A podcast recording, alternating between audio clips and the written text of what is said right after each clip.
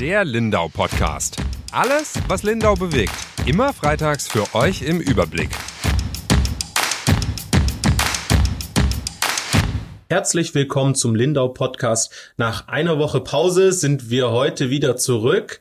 Heute mit mir am Mikrofon, Volontär Emanuel Hege, mit Yvonne Reuter. Hallo. Und unserem Redaktionsleiter Dirk Augustin. Hallo. Letzte Woche hatten einige Urlaub von uns, wir hatten Kurzarbeit und auch nicht so viel podcastfähige Themen. Ähm, trotzdem war eine große Sache dabei und zwar ist Lindau in Verbindung gekommen mit dem Unglück auf der Insel Moria, im Lager Moria auf der Insel Lesbos in Griechenland. Und zwar ist eine Lindauerin, Lindauerin dort gewesen. Yvonne, mhm. wie geht's denn der Romy Bornsteiner? Romy Bornscheuer. Bornscheuer, alles klar. ähm, ja, das waren sehr dramatische Ereignisse. Die Romy Bornscheuer ist Medizinstudentin und schon, also zum wiederholten Mal in Moria in dem Flüchtlingslager, jetzt zuletzt seit Juni wieder da und arbeitet da wirklich, muss man sagen, an der Front mit. Als sie jetzt, äh, als ihre Hilfsgruppe oder Hilfsorganisation von dem Brand erfahren hat, sind die gleich los und wollten halt erste Hilfe leisten, hatten Wasser dabei und äh, sind aber nicht zum Lager durchgekommen, weil eben die Polizei schon Sperren äh, die, das Lager abgesperrt hatte und die Straßen abgesperrt hatte, dann haben sie es auf einem anderen Weg, es gibt wohl noch einen zweiten Weg zum Lager, der führt durchs Dorf, versucht mit ihrem Privat-Pkw und sind da in eine ganz unschöne Situation geraten. Und zwar hat da so eine Gruppe von 20 jungen Männern offensichtlich, so erzählt sie es, griechische Faschisten, regelrecht Jagd auf ihr Auto gemacht, hat es umzingelt, auf das Auto eingeschlagen. Äh, es ist ein riesengroßer Stein geflogen, der dann auch die Scheibe durchbrochen hat. Haben versucht, die Fahrerin aus dem Auto zu zerren? Ja, dann haben sie versucht, die Fahrerin aus dem Auto zu zerren und ähm, das ist nicht gelungen. Die hat dann einfach Gas gegeben, sind wirklich geflüchtet und irgendwo in der Nähe von einem Waldstück haben sie das Auto abgestellt und sind in den Wald geflüchtet und haben sich einfach 45 Minuten, unendlich lange Minuten auf dem Boden gelegt und hatten, wie sie sagt, richtig Todesangst. War das für die Helfer eine neue Situation oder kannten die diese Faschisten schon? Gab es da schon mehr? Ja, also das hat sich äh, im Verlauf der letzten Wochen immer mehr angedeutet. Also es ist schon öfters was passiert. Übergriffe eben auf Menschen, die helfen wollen. Und äh, das scheinen nicht nur griechische, also Einheimische dort zu sein, die, wo man ja nur sagen kann, okay, das ist auch schwierig für die Menschen, die dort leben, natürlich mit der Situation umzugehen. Mhm. Aber teilweise hat sie erzählt, dass da auch regelrecht ähm, so eine Art Tourismus, dass sie eingeladen werden, auf die Insel zu kommen, um dann dort eben zuzuschlagen. Wer das jetzt genau weiß, äh, ließ sich natürlich nicht mehr nachvollziehen. Aber es war sehr, sehr eindrücklich. Also sie war sehr geschockt. Alle waren geschockt von dieser Gruppe. Und ich habe dann eben am Morgen mit ihr telefoniert.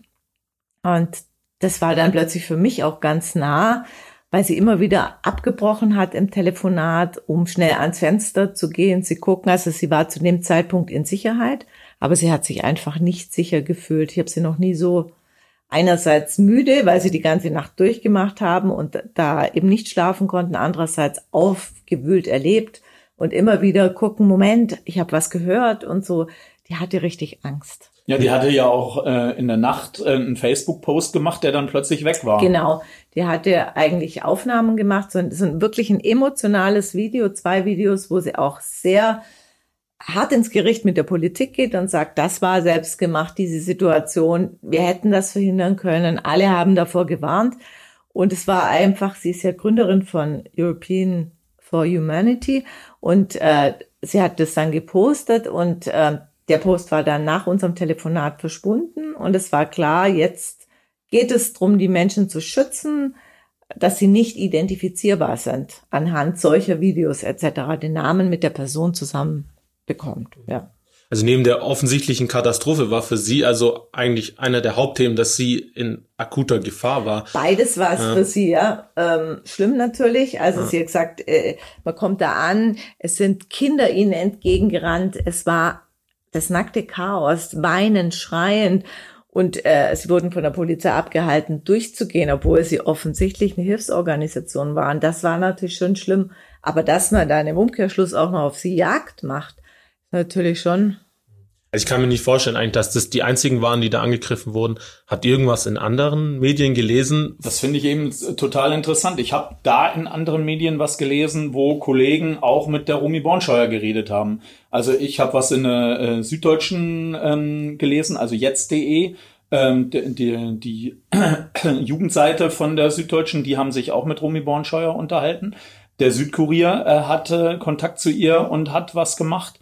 Und ähm, ich glaube, du hast erzählt beim Spiegel, Spiegel auch was, mhm. aber überall nur da, wo die Romy Bornscheuer als Quelle war. Ähm, äh, ich finde schon sehr interessant, dass ähm, die anderen Kollegen, die dort vor Ort sind, ähm, äh, ähm, äh, offensichtlich gar nicht so nah rankommen ähm, äh, dass sie das berichten könnten. Ja. Also äh, es berichten ja viele Kollegen, ähm, äh, vor allem in öffentlich-rechtlichen Sendern habe ich es verfolgt, die sagen, dass sie ähm, äh, aus den äh, Hafenstädten gar nicht richtig rauskommen, weil sie durch Behörden und Polizei dran gehindert werden. Ich glaube, dass unter anderem mit eine Absicht auch ist, ähm, dieses Treiben von diesen ähm, Horden, will ich jetzt mal formulieren, ähm, da gar nicht öffentlich werden zu lassen. Weil diese Faschisten, die gibt's, also auch wenn das jetzt gerade untergeht, also ich hatte auch einen Termin mal in Stuttgart äh, mit einem Helfer, der auch längere Zeit auf den Inseln waren, die sind da schon seit Jahren, sind die da aktiv und, und greifen die Helfer dort an.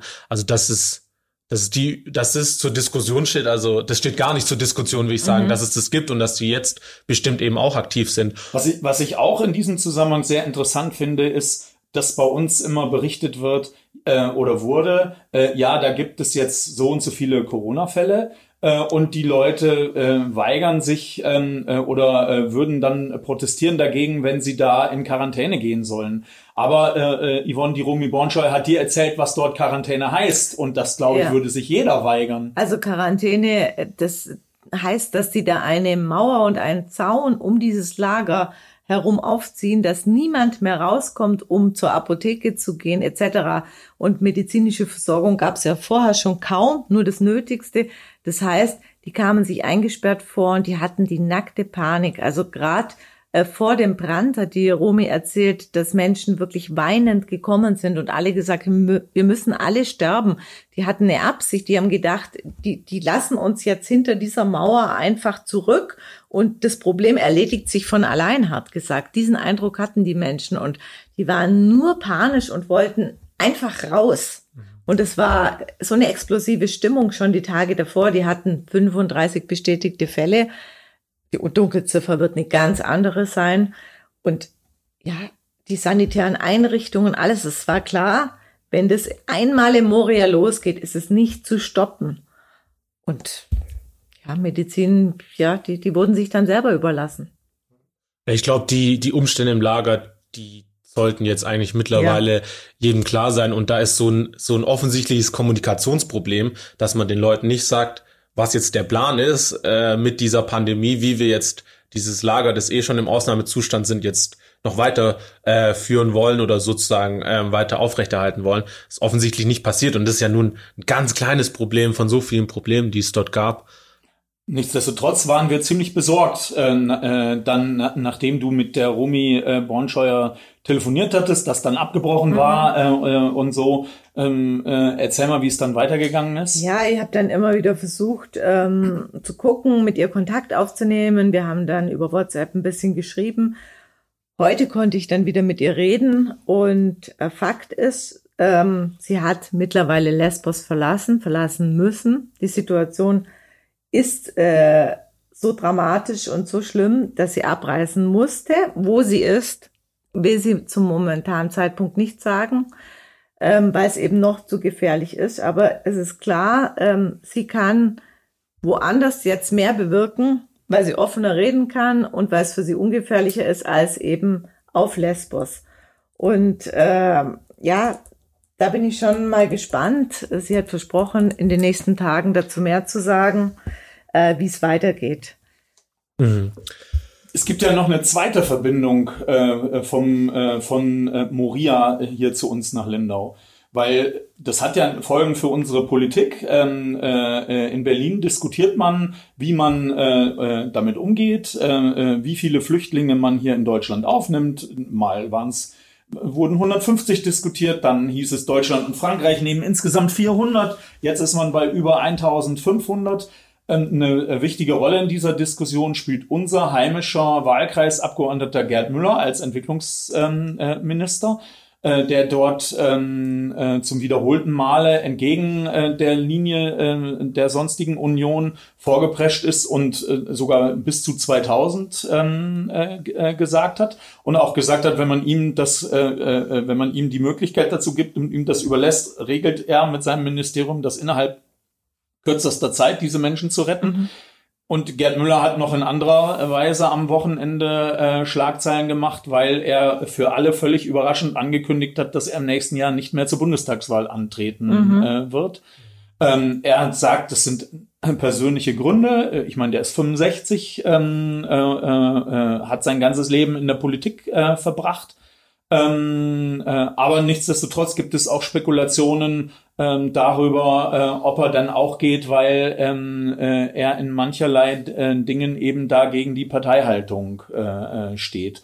Ähm, äh, da bin ich auch sehr gespannt, wie, ähm, äh, wie das weitergeht. Mhm. Ich habe von ihm jetzt noch keine Äußerung gehört, was er jetzt von diesem letzten Kompromiss, den man da in der Bundesregierung gefunden hat, mit 1500 und nicht nur aus Moria, sondern von allen griechischen ja, Inseln ja. Äh, äh, und so Menschen zu holen, äh, was er davon hält. Anfangs hieß es ja 400. Ich glaube, das war damals 400 die Zahl. für Deutschland und Frankreich genau. zusammen. Genau.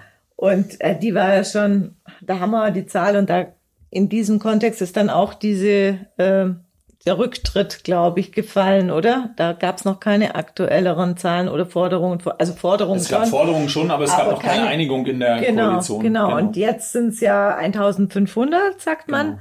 Habe ich die Romi auch gefragt, äh, ob das jetzt ein Grund ist, dass sie durchatmen kann und äh, was sie davon hält. Und sie hat gesagt, das ist, Zitat, ein Scherz. Angesichts dieser Zustände, wie es jetzt äh, zugeht, sie sagt, das ist, äh, sind bürgerkriegsähnliche Zustände und es hilft halt auch momentan gar nichts anderes, weil niemand darf in diese abgesperrte Gegend rein keine Hilfs, egal was für Hilfslieferungen man machen würde, jetzt wollt ja, glaube ich, Nordrhein-Westfalen, Masken etc., die kommen nicht durch. Es wird nichts reingelassen. Sie sagt, das ist momentan ein rechtsfreier Raum.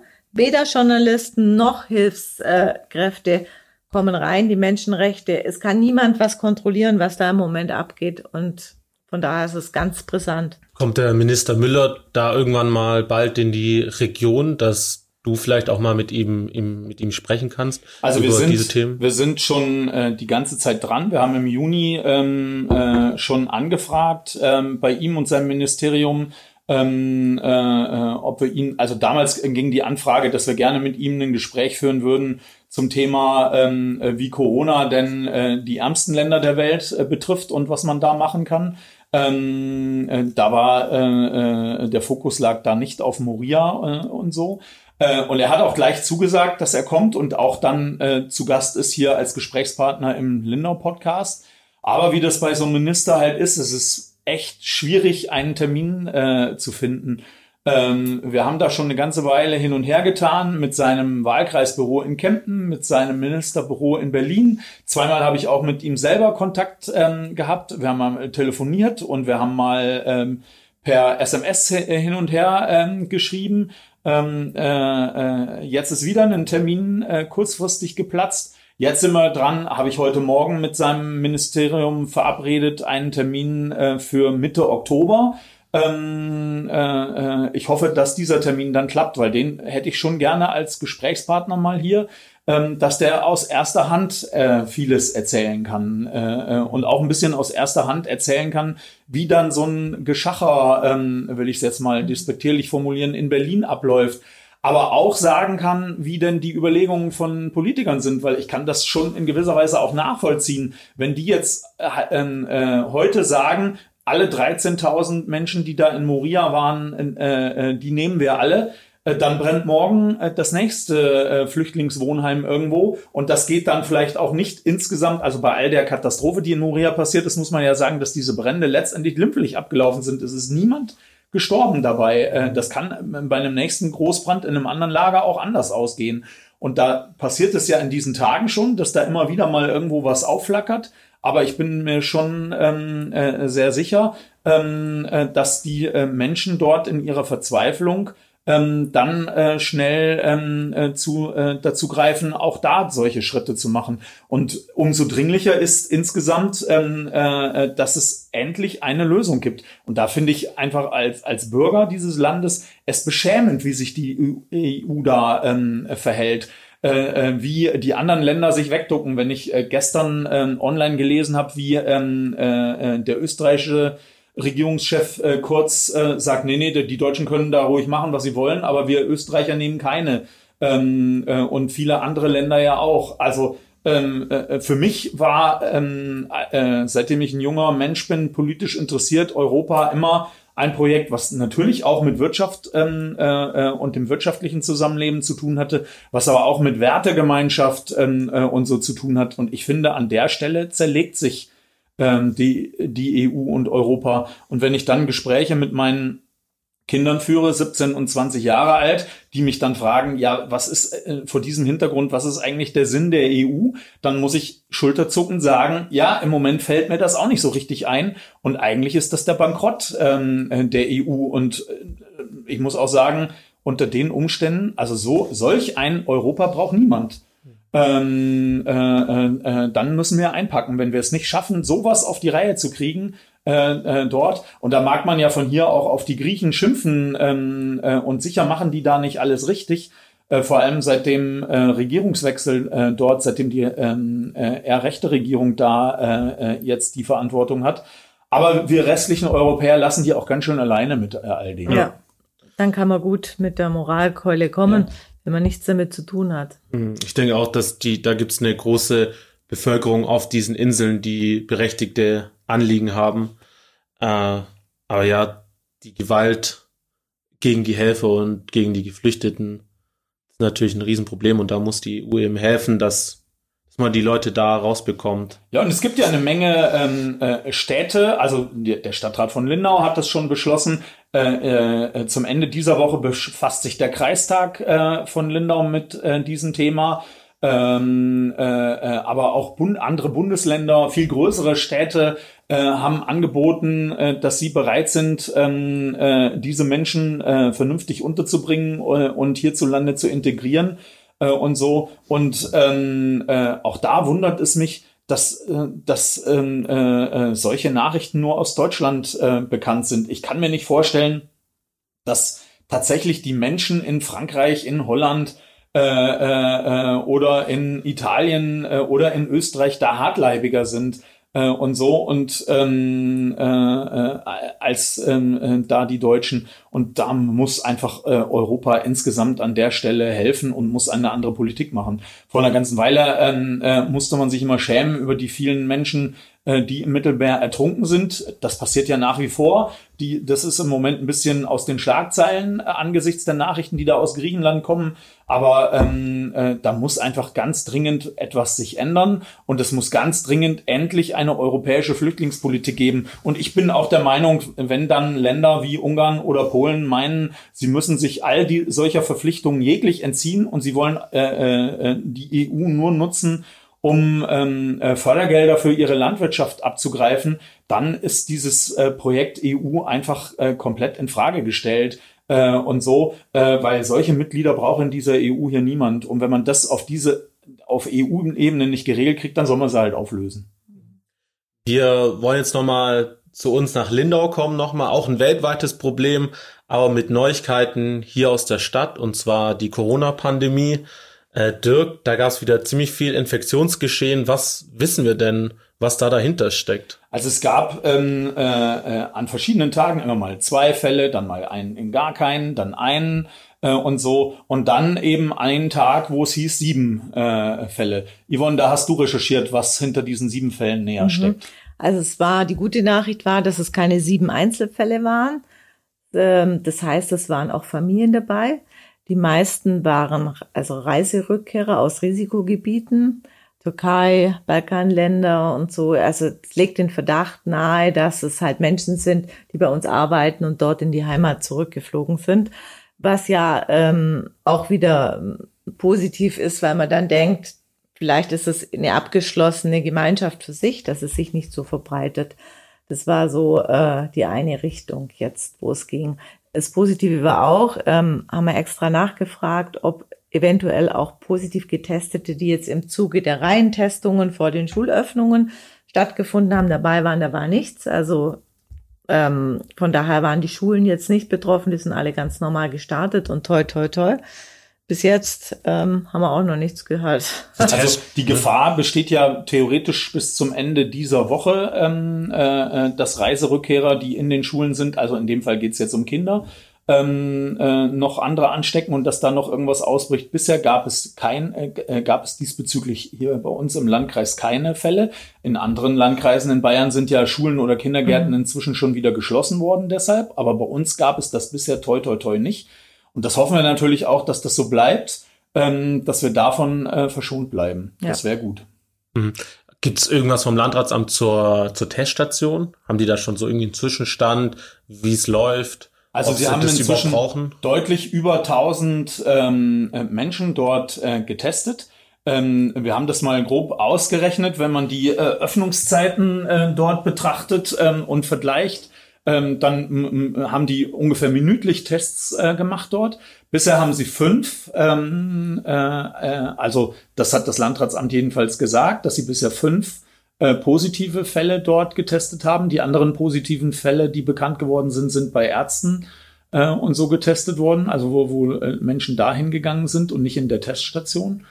Ähm, äh, ja, also offensichtlich funktioniert das ganz gut. Und ich meine, wir brauchen natürlich irgend so eine Teststation, ähm, bei all dem, was man sich drüber streiten kann, ob die an der Stelle an der bösen Reutiner Steig äh, auf der Müllumladestation, ob das wirklich der richtige Ort dafür ist, äh, ein Ort, der nur mit dem Auto zu erreichen ist und so. Aber angesichts ähm, Herbst und Winter, ähm, äh, äh, äh wo sicher mehr, also viele Menschen auch wieder das Interesse haben werden, sich zu testen, wenn sie spüren, oh, ich krieg Halsschmerzen äh, und so und ich will jetzt schnell einen Test haben. Und wir wissen ja alle aus dem Frühjahr, ähm, äh, dieser Verweis, ja, ruft dann 116, 117 an und dann kommt einer, das funktioniert ja überhaupt nicht. Ja. Aber haben Sie das schon gesagt, dass Sie das im Herbst beibehalten wollen? Ist das schon durch? Ich dachte, es wäre nur erstmal die Reiserückkehr und dann guckt man weiter. Also diese Teststation ist nicht äh, nur für die Reiserückkehrer eingerichtet, die ist jetzt erstmal eingerichtet, wie in jedem Landkreis eine solche Teststation eingerichtet werden soll in Bayern.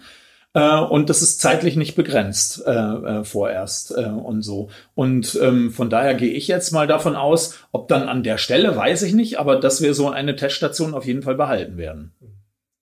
Und das hat man ja bei früheren Pandemien äh, gelernt. Also vor äh, gut 100 Jahren die spanische Grippe ähm, äh, äh, da sind die meisten Menschen erkrankt und auch die meisten Menschen gestorben bei der zweiten Welle. Ein halbes mhm. Jahr nachdem die Menschen eigentlich gedacht haben, es wäre schon alles vorbei. Auch da war es so, dass es über den Sommer viel, viel ruhiger war. Und dann mhm. ist es im, ähm, äh, im Herbst und Winter danach ähm, richtig heftig geworden. Also von daher, wenn man aus der Geschichte lernt, dann ist man jetzt vorsichtig. Mhm. Ja, auf der Bundesebene gab es ja auch jetzt schon ein paar Vorausblicke. Äh, da ging es einmal ja um das, äh, um die Impfung, die Mitte nächsten Jahres vielleicht da sein wird. Aber es wurde eben auch gesagt, dass sie sich im Winter nicht nochmal so einen Lockdown vorstellen können wie im Frühjahr, weil man eben dazugelernt hat. Und das passt ja zu dem, was du gerade gesagt hast, dass man nur hoffen kann, dass die Behörden oder auch die Bevölkerung, wir alle dazugelernt haben jetzt aus den letzten Monaten und dann den, den Winter einigermaßen überstehen. Also letztendlich glaube ich, ist es tatsächlich äh, äh, weniger ein Thema der Behörden, sondern mehr ein Thema ähm, der einzelnen Bürger, ähm, äh, die halt bei all dem, wie lästig das ja sein mag, ähm, äh, dass man Abstand halten muss, dass man nicht alle seine Freunde und Bekannten so treffen kann, äh, wie, äh, wie wir das gewohnt waren äh, äh, und so, dass man Masken tragen muss. Ähm, aber ich kann das einfach nur allen raten, ähm, äh, das durchzuhalten ähm, äh, so lange bis äh, Corona wirklich vorbei ist. Also in diesem ähm, äh, äh, Sommer, irgendwann im Mai, habe ich in der Zeitung geschrieben, äh, Lindau ist jetzt Corona-frei. Aber die Betonung in diesem äh, Satz liegt auf jetzt. Damals war das für eine kurze Weile so. Sechs aber, Wochen. Aber nicht für alle Zeiten. Und seit Ende Juni äh, haben wir wieder Fälle, einzeln, mal ein paar mehr, mal ein paar weniger. Äh, und wir werden auch im Winter wieder Fälle kriegen. Äh, äh, und so. Äh, äh, viele hier äh, sagen ja immer, ja, aber man muss doch nur nach Österreich schauen, die nehmen das alles viel lockerer. Ja, aber auch da ist es jetzt vorbei. In Vorarlberg äh, gelten, äh, die haben so ein anderes System, so ein Ampelsystem. Im, im Bereich Bregenz äh, äh, gilt jetzt dort gelb. Das heißt, es gibt eben verstärkt wieder Fälle äh, aber noch äh, in einzelnen Clustern. Also es ist noch, sind noch nicht alle gefährdet. Aber weiter unten, weiter südlich, Blunens-Feldkirch, ist die Ampel schon auf Orange äh, äh, und so. Und das bedeutet, es ist kurz davor, ähm, äh, äh, dass es sich wieder pandemisch ähm, äh, ausbreitet, mhm. unkontrolliert, äh, dass man äh, Infektionsketten nicht mehr zurückverfolgen kann äh, und so. Und ähm, äh, was ich nur mit Kopfschütteln nehmen kann, ist, dass wir äh, an gestern am Dienstag ähm, äh, Pressemitteilungen bekommen aus Vorarlberg, wo einmal drin steht, äh, dass sich da die Ampel verändert hat und dass sie die, sich die Lage in manchen verschärft hat und andererseits, dass aber ähm, äh, äh sie einen völlig sicheren Wintertourismus bieten können und die Skifahrer alle in Scharen kommen sollen. Also wie das in diesem Jahr gehen soll, kann ich mir nicht vorstellen. Mhm. Äh, also vorhin kam die Eilmeldung, ich weiß nicht, ob es jetzt wirklich schon umgesetzt worden ist, dass Deutschland Teile von Österreich zum Risikogebiet erklären will. Ja. Wien vor allem und so. Also da muss es noch viel schlimmer sein. Also es ist da, es tut sich da was, was wirklich äh, gefährlich sein kann. Auch für uns ja. als Grenze hier. Und ja. äh, also was du hast vorhin gesagt, ähm, äh, es gibt äh, äh, also die Politiker wollen verhindern einen völligen Lockdown wieder. Ich hoffe, dass sie auch verhindern wieder Grenzschließungen, weil äh, also so äh, äh Grenzzäune, wo ähm, also Grenzübergänge, wo wieder Zäune dastehen, äh, wo alles angekettet ist und wo sich irgendwie, wo Eltern nicht mehr ihre Kinder sehen können, äh, äh, wo sich äh, Liebespaare nicht mehr sehen können, die auf beiden Seiten der Grenze und sowas brauchen wir auch nicht nochmal äh, äh, und so. Und von daher kann ich einfach nur äh, appellieren an die Vernunft ähm, der Menschen, ähm, äh, da einfach noch ein bisschen durchzuhalten, so lästig das alles sein mag. Ich habe jetzt noch ein letztes Thema mitgebracht. Das hat gar nichts mit Corona zu tun oder mit Geflüchteten oder mit Helfern. Ja, und so zwar, ungefähr ein Jahr muss man zurückschauen, ne? Genau. Anfang Oktober vergangenes Jahr. Ich glaube, die Hörer wissen mittlerweile schon, dass ich nicht äh, aus Lindau bin, erst im Mai hierher gekommen bin. Deswegen die Frage an euch. Anfang Oktober letzten Jahres gab es einen Unfall auf der Seebrücke. Was wissten ihr davon noch? Also so ganz spontan fällt mir ein, dass diese Baustelle ewig, ewig, ewig da war, weil es ist ja prominent, eben ein demoliertes äh, Geländer. Es hat weit mehr als ein halbes Jahr gedauert, ja. bis das repariert worden ja. ist. Also das hat mehr für mehr Schlagzeilen gesorgt als der Unfall selbst. Ja, der ja. Unfall, da hat man natürlich schon spekuliert, wie kann man da reinfahren. Das war immer so. rätselhaft, wie, rätselhaft. Wie, äh, warum an der Stelle jemand, wo da es doch extra da das hohe äh, äh, äh, den hohen Bordstein gibt äh, und so, wie da jemand reinfahren kann. Äh, äh, das ist, hat man immer gerätselt, aber das hat man dann schnell ähm, äh, zu den Akten gelegt, die Frage ähm, angesichts der Tatsache, ähm, äh, dass es äh, die Stadt äh, äh so lange gebraucht hat, äh, das zu reparieren. Ja, genau. Aber du hast die, dich jetzt mit der Ursache befasst. Genau, und zwar diese Unfallfahrerin von damals, die stand jetzt vorm Amtsgericht in Lindau. Aha. Und ich sag euch, da steckt einiges drinne. Also da ging es um Freiheitsberaubung, da ging es um äh, Suizidversuch, äh, da ging es um Polizeiarbeit, die nicht richtig gemacht wurde. Also in der Gerichtsverhandlung war echt viel los. Also Suizidversuch heißt, ähm, äh, die, die ist absichtlich in diesen Zaun. Das ist die Frage.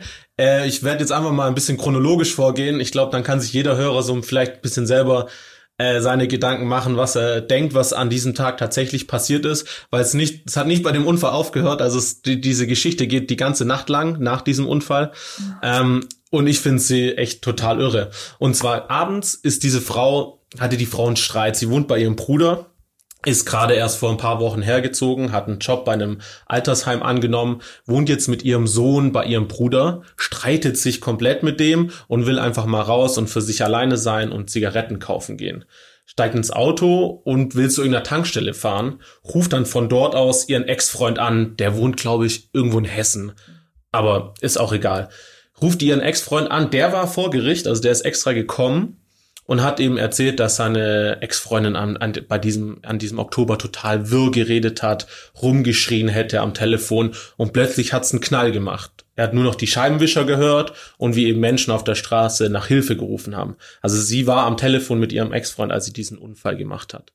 Andere Zeugen, die den Unfall gesehen haben, sagen eben, dass sie Richtung Insel gefahren ist, äh, plötzlich rechts abgebogen ist, also wie im rechten Winkel, aber nicht wirklich schnell gefahren ist.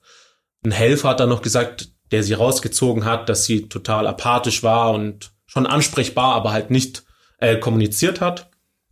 Und dann kommt eben die Polizei dazu. Jetzt möchte ich an der Stelle noch mal kurz äh, einlenken, weil was man inzwischen weiß, ist, ähm, dass die tatsächlich in den See gefallen wäre, äh, wenn nicht ähm, äh, an dem Seebrücke es ein spezielles Geländer gibt, was es verhindert.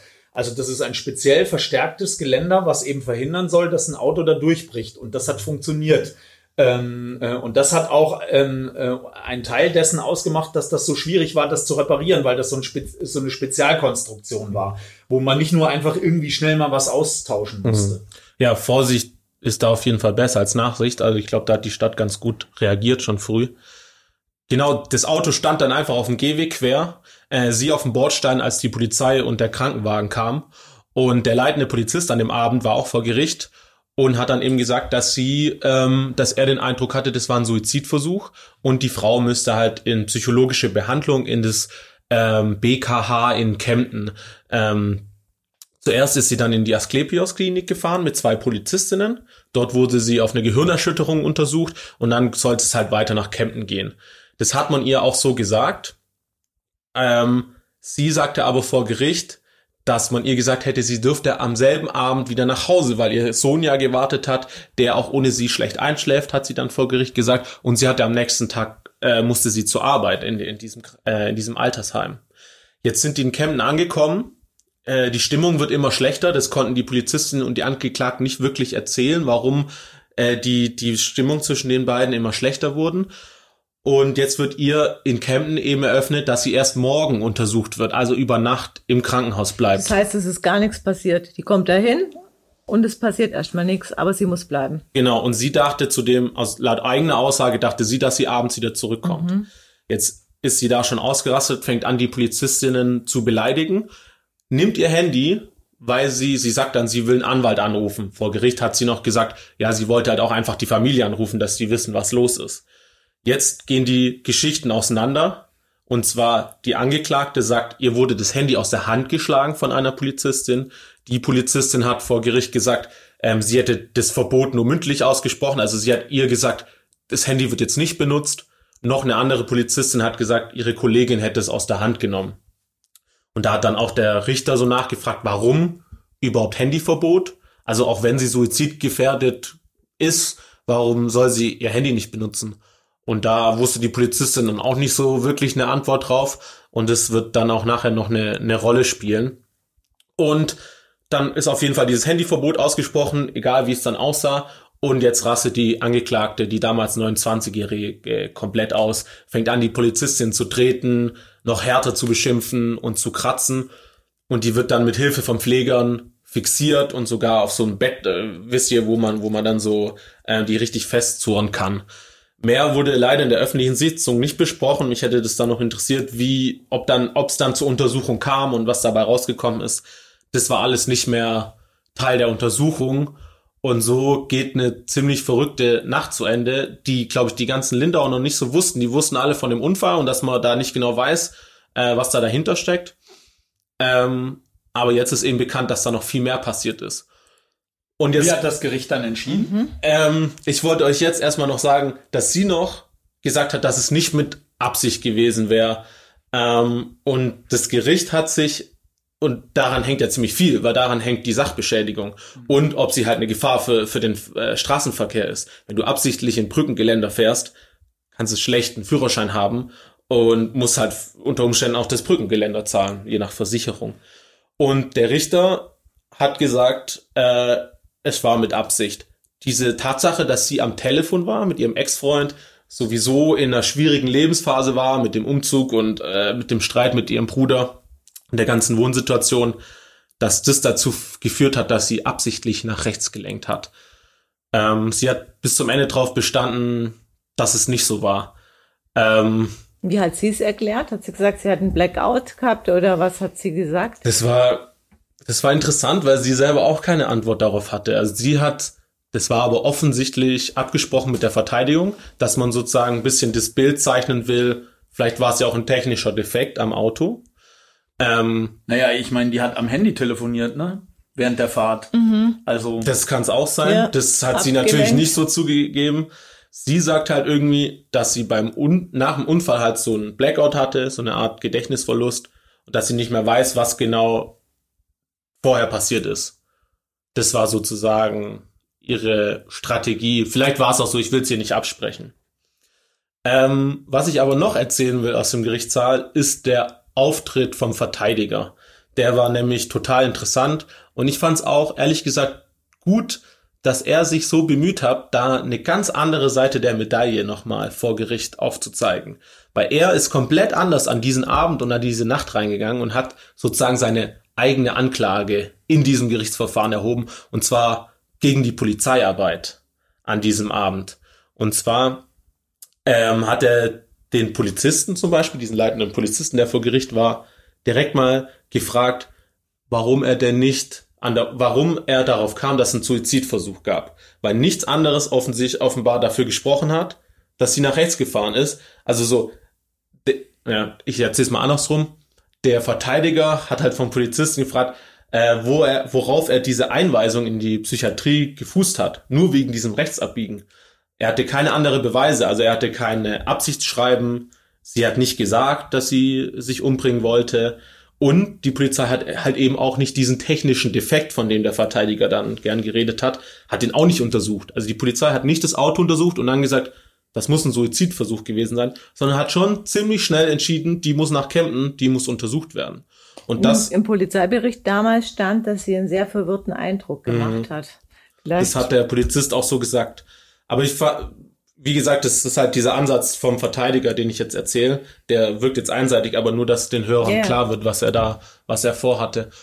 Und sagt halt, das, wär, das war schon mal komplett äh, rechtswidrig. Also es hätte keine Grundlage gegeben für diese Freiheitsberaubung, weil aus seiner Sicht war der Unfall einfach ein Unfall, von dem man einfach nicht weiß, was die Ursache ist. Man kann nicht einfach pauschal sagen, die wollte sich umbringen, daraufhin sie einweisen und dann auch noch diese Eskalationsentwicklung sozusagen hervorrufen, die der Verteidiger nämlich auch bei der Polizei gesehen hat.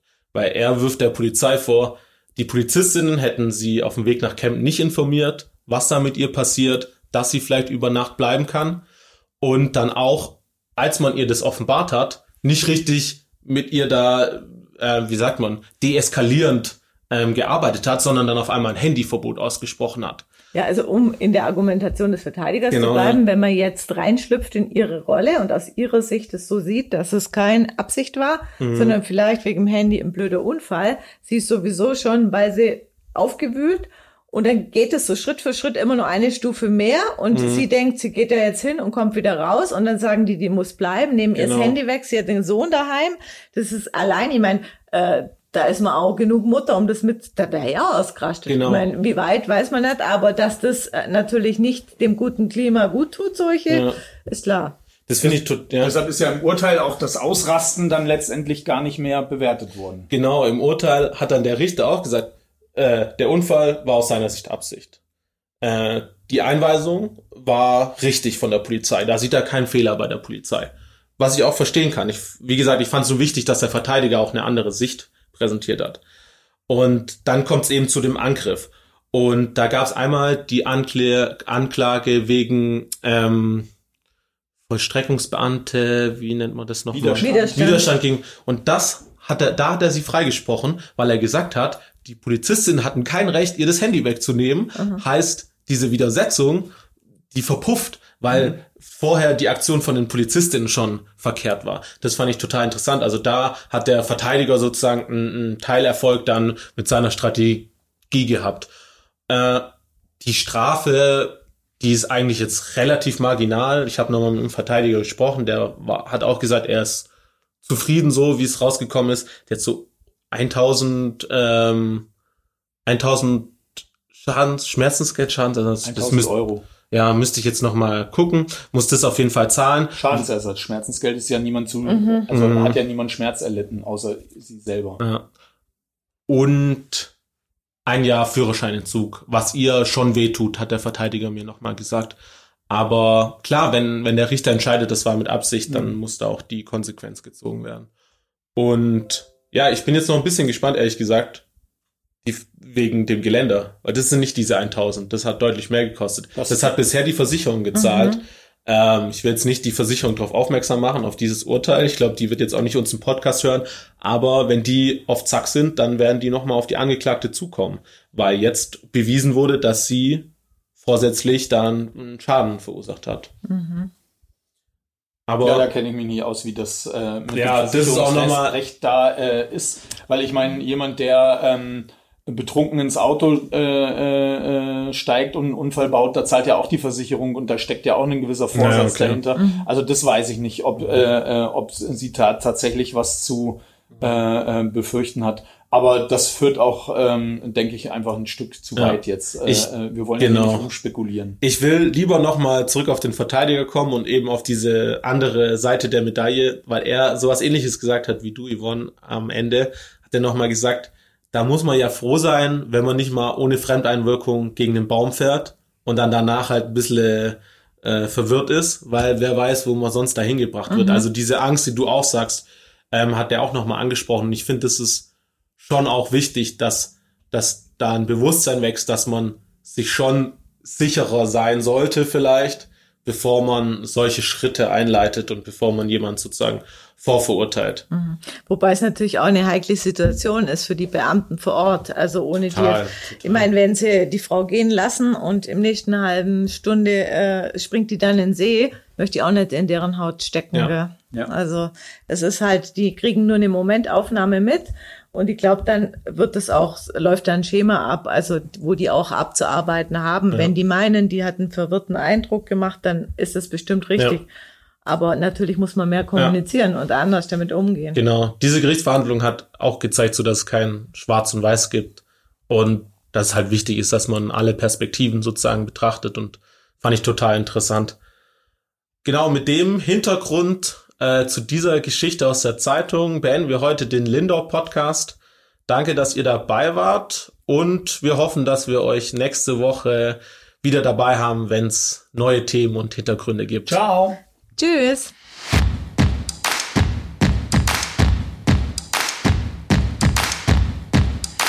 Der Lindau Podcast. Alles, was Lindau bewegt. Immer freitags für euch im Überblick.